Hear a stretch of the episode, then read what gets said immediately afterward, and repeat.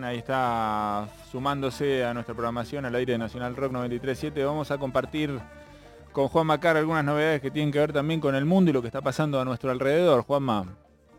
Sí, señor, vamos a hablar de Bolivia porque hay un llamado de atención, de alerta. Em, hay un llamado de atención de alerta del gobierno de Luis Arce Catacora. Lo veníamos hablando hace semanas, ¿no? Eh, y van varios días consecutivos eh, de paro en Bolivia, principalmente en Santa Cruz, en Tarija, en Potosí.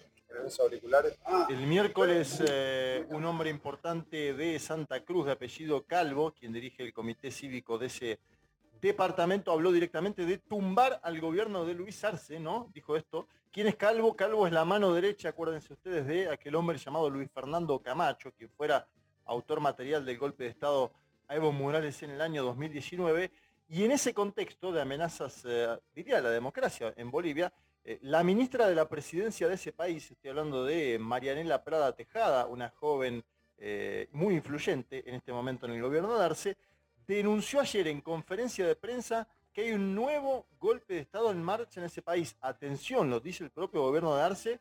me parece que hay que prestar atención al tema. Si les parece, escuchamos a la ministra de la presidencia de Bolivia con esta advertencia y en los enfrentamientos, usted, Calvo, y su familia estarán a buen resguardo y seguramente verán de palco la violencia que generó, en la que llama al último round, en la que llama a sacar la última carta que dice que se está jugando, porque las vidas del pueblo humilde, porque las vidas del pueblo trabajador a usted no le importan.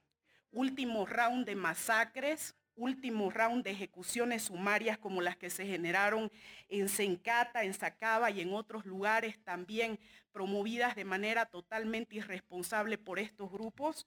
Señores del Comité Pro Santa Cruz, basta de ser irresponsables con nuestro país, basta de ser irresponsables con la vida y la economía del pueblo boliviano y basta de seguir pensando en sus recetas golpistas para tumbar gobiernos que representan al pueblo trabajador, sepa usted y las personas que promueven este tipo de acciones que aquí estuvimos, que aquí estamos y que aquí estaremos para defender la democracia que el pueblo boliviano conquistó en las calles y en las urnas el pasado 18 de octubre de 2020.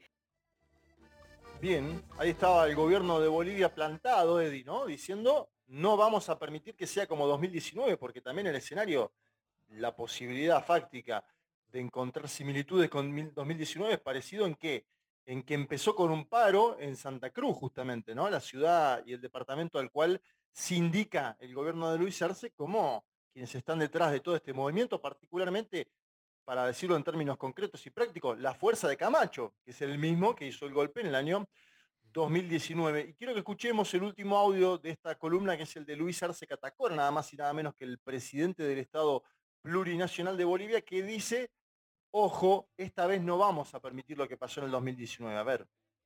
Las declaraciones de los comités cívicos muestran claramente su intención golpista. Desnudaron ya la cara democrática que querían mostrar al pueblo boliviano. Hoy la derecha está clara. Dijo el presidente del Comité Cívico de Santa Cruz que hay que tumbar el gobierno de Lucho. Pero desde el Chapar, hermano, le decimos, conjuntamente al pueblo boliviano, eso no vamos a permitir, hermanas, hermanos. Bien, ahí pasaba el presidente de Bolivia. A ver, comento cómo sigue la situación.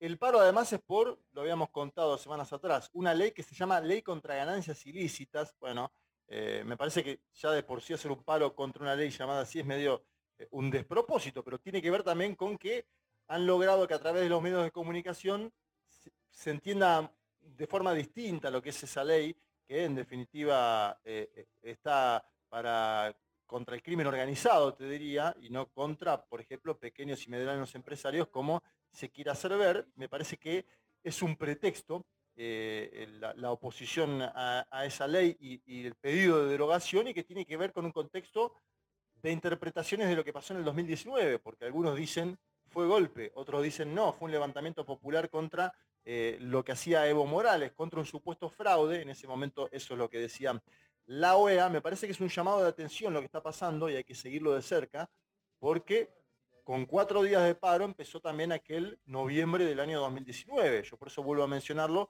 creo que hay que prestar atención y hay que decir que el año pasado fue electo Luis Arce y sacó el 55% de los votos. Estamos presenciando, ganó en primera vuelta, ¿eh? estamos presenciando en América Latina eh, movilizaciones antidemocráticas contra gobiernos que han vencido holgadamente. En las urnas creo que es el caso de Bolivia y hay que estar muy atentos a cómo siga Eddie en los próximos días esta situación. Muy bien, para prestarle atención, por supuesto, y seguir este, este tema. Por suerte, creo yo, tengo la sensación, Juanma, que el contexto, como vos decías, es distinto, ¿no? Eh, y entonces, bueno, la situación puede ser este, diferente por suerte.